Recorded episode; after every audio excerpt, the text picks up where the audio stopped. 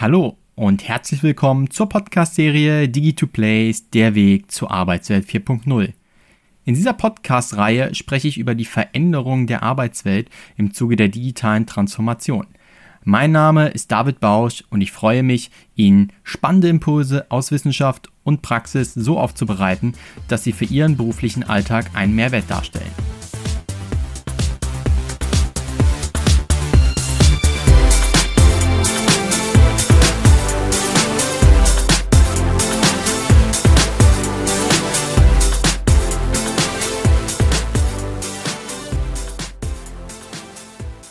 Willkommen zur fünften Ausgabe der Podcast-Reihe Digi2Plays, der Weg zur Arbeitswelt 4.0.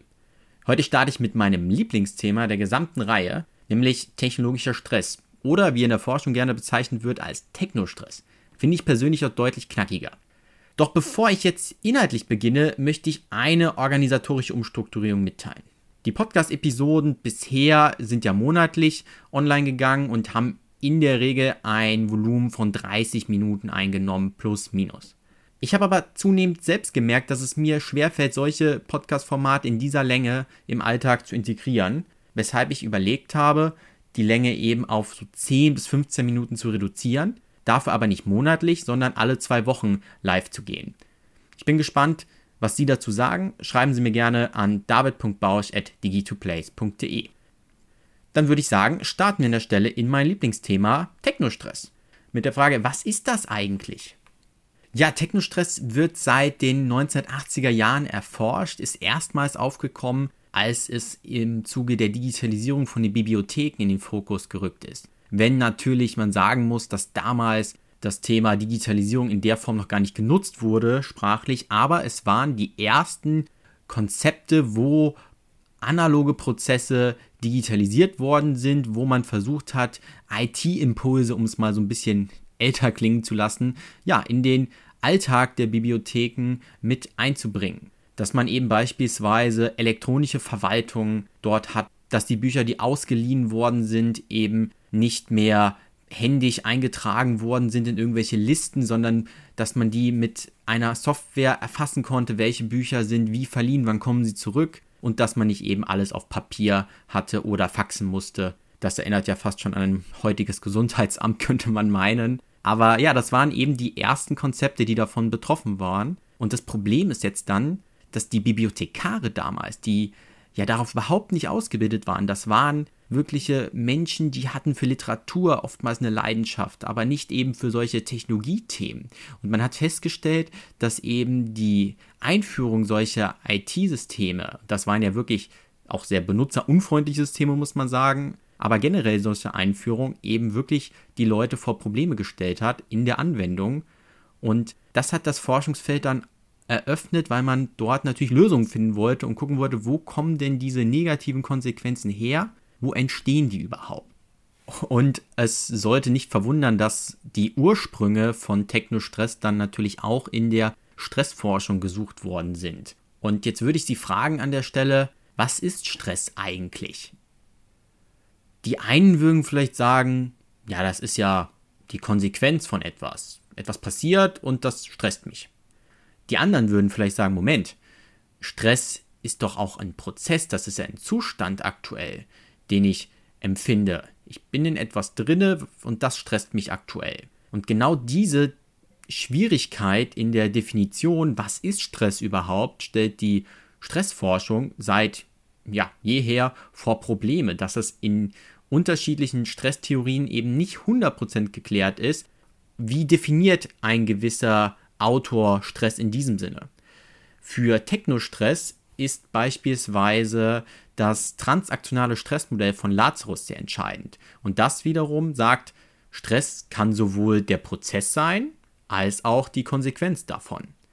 Denn das Modell des transaktionalen Stressmodells ist ein sehr individuell ausgelegtes. Und darauf werde ich jetzt kommen, weil das zeigt dann auch sehr deutlich, warum letztlich Technostress auf diesem Modell auch gut basieren kann. Doch bevor ich auf die Verknüpfung von dem transaktionalen Stressmodell zu Technostress eingehe, möchte ich erstmal versuchen, dieses in der Theorie hierher zu leiten, wobei mir natürlich bewusst ist, dass das in einem Podcast-Format echt nicht einfach ist.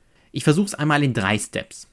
Zunächst steht im ersten eine Umweltveränderung, kann man auch als Stressor verstehen, und die bringt zum Ausdruck, dass es neue Gegebenheiten oder Veränderungen gibt, mit dem das jeweilige Individuum konfrontiert ist.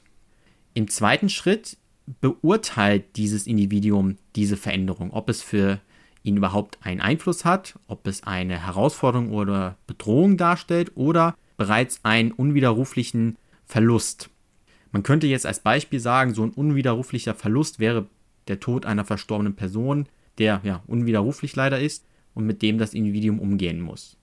Bei einer Herausforderung oder einer Bedrohung könnte man beispielsweise von einem Jobangebot sprechen, das das Individuum wahrnimmt, was natürlich eine Herausforderung im positiven Sinn sein kann. Es kann eine Karrierechance sein. Es kann aber auch eine Bedrohung sein, in der neuen Situation zu scheitern. Es könnte aber auch sein, dass das Individuum gar nicht von dieser Veränderung betroffen ist. Nehmen wir mal an, wir haben jetzt im September Bundestagswahlen und dort gibt es eine neue Regierung und die würde eine Reichensteuer einführen ab 250.000 Euro Jahreseinkommen. Das würde die meisten von uns gar nicht betreffen. Von daher wäre das ein Umweltszenario, was, ja, es wäre existent, aber für mich nicht real. Nach dieser ersten Beurteilung kommt es nun zu einer erneuten Bewertung. Nehmen wir an, der Umwelteinfluss hat keinen Einfluss auf mich.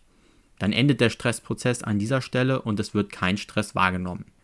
Nehmen wir aber an, es wäre eine Bedrohung oder eine Herausforderung. Ich würde hier gerne nochmal das Jobbeispiel nehmen. Stellen wir uns vor, die betroffene Person hat ein Angebot, dass sie im Ausland eine Repräsentanz übernehmen könnte und dort das Auslandsgeschäft für das Unternehmen abwickelt.